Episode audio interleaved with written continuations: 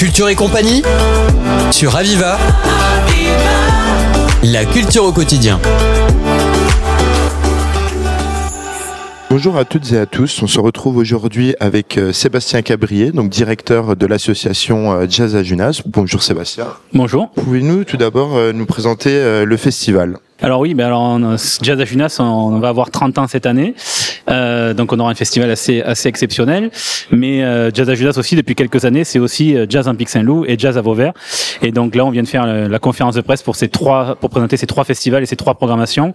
Et notamment, euh, voilà, il y a deux années anniversaire cette année, on a les 20 ans de Jazz à Vauvert, les 30 ans de Jazz à Junas, et on sera à la 22e édition de, de Jazz en Pic Saint-Loup. Donc beaucoup beaucoup de d'artistes et de et pas que pas de pas que des concerts d'ailleurs, beaucoup d'activités autour de, de ces trois événements. Donc cette 30e édition est inédite. Qu'est-ce que ça fait de porter un tel projet? Ah ben, On est assez fiers. Hein. Moi, ça fait 20 ans que je suis salarié de l'association. Euh, donc ça fait du coup une bonne partie de l'histoire de, de, ce festival. Et pour ces 30 ans, voilà, on, a, on va essayer de, de, jongler entre nostalgie, mais pas trop, puisqu'on voulait, on voulait aussi euh, avoir des projets qu'on n'avait jamais programmés, à montrer la, qui nous anime depuis 30 ans, la jeunesse, euh, en tout cas les jeunes talents de jazz au niveau régional, français, parfois internationaux. Et donc voilà, on va essayer de mixer un peu tout ça. Et donc on aura la chance d'avoir des projets emblématiques qu'on va pouvoir retrouver et à la fois des nouveaux projets euh, bah, qui nous interpellent et qui nous intéressent tout autant. Et donc euh, trois temps, trois lieux, comment on construit euh, un tel projet? Au fur et à mesure du temps, on, on, le dit souvent, mais ça prend du temps. C'est vrai qu'on est une association 1901 comme beaucoup d'associations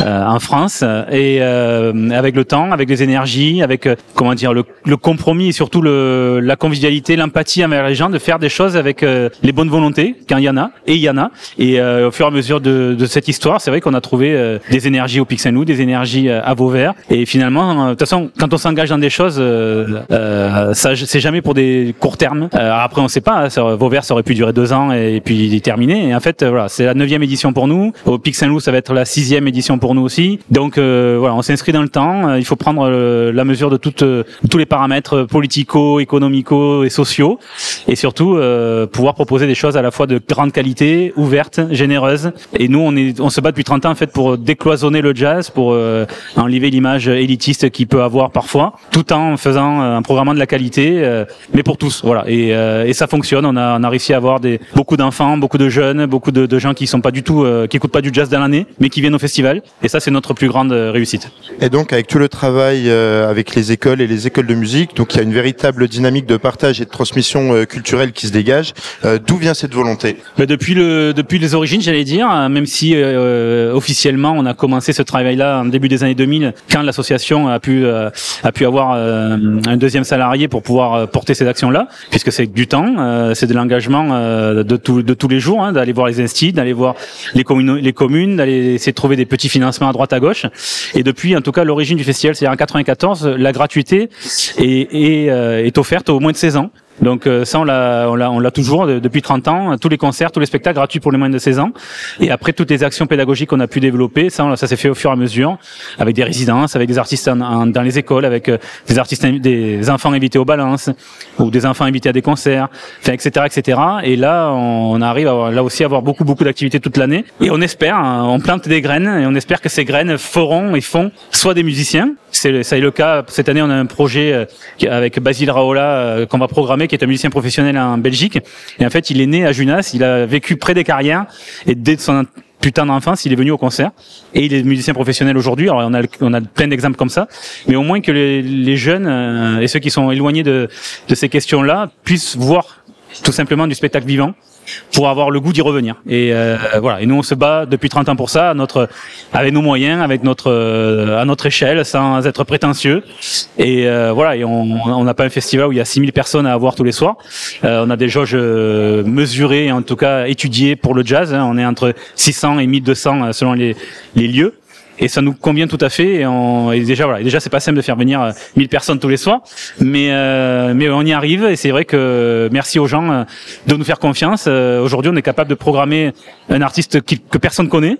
Et on a des gens qui viennent voir ce concert. Donc voilà, c'est ça, on se bat pour ça. Et donc, quelles sont vos attentes pour cette édition 2023 bah, que le public soit au rendez-vous, forcément. En tant que directeur de festival, c'est toujours bien quand euh, le public est là. Mais au-delà de ça, c'est surtout, euh, euh, comment dire, après ces années un peu compliquées, euh, Covid, etc. Maintenant, on a la, crise économique, que les gens passent un bon moment. Euh, on se rappelle du coup le temps d'avant, qui est pas si vieux. Hein. On sait qu'on s'était fait un bilan en 2019 pour l'anecdote où on s'était dit, oh, voilà, on a un festival qui fonctionne avec pas forcément des têtes d'affiche énormes, mais les gens sont là. Ça a été un festival vraiment en 19 très très très chaleureux. Bon après il y a eu le Covid euh, et donc on espère voilà juste retrouver ça qui est qui est qui est assez de monde pour les équilibres budgétaires mais que les gens soient heureux d'être là, partagent, boivent un coup, euh, mangent, discutent. Et là, on sera très très content et très fier de, ce, de, cette, de ces 30 ans. Euh, voilà, que le public soit vraiment là pour passer un agréable moment euh, et s'éloigner un petit peu des soucis et des tracas euh, quotidiens. Un dernier mot pour nos auditeurs? Ben, on vous invite tous euh, cet été. Euh, dès le mois de juin, on sera, on sera près de Radio Aviva puisqu'on sera dans, dans l'Hérault, au festival de Jazz Olympique Saint-Loup, au Triado notamment. Euh, donc ça, c'est début juin, du 7 au, au, 10 juin. Et ensuite, plutôt côté gare, donc il faut traverser le Vidourle. Mais venez dans le gare à Vauvert et à Junas découvrir des musiciens parfois très connus, parfois beaucoup moins connus. En tout cas, toujours des moments sympathiques et conviviaux et familiaux. Voilà, c'est vraiment le mot qui revient souvent, convivialité et, et public familial qui, qui, qui, qui, sont sur nos, sur nos festivals. Donc on vous attend tous très vite. Merci. Eh bien, merci à Sébastien Cabrier, directeur de Jazz à Junas, et à bientôt sur Radio Aviva. C'était Culture et compagnie sur Aviva. La culture au quotidien.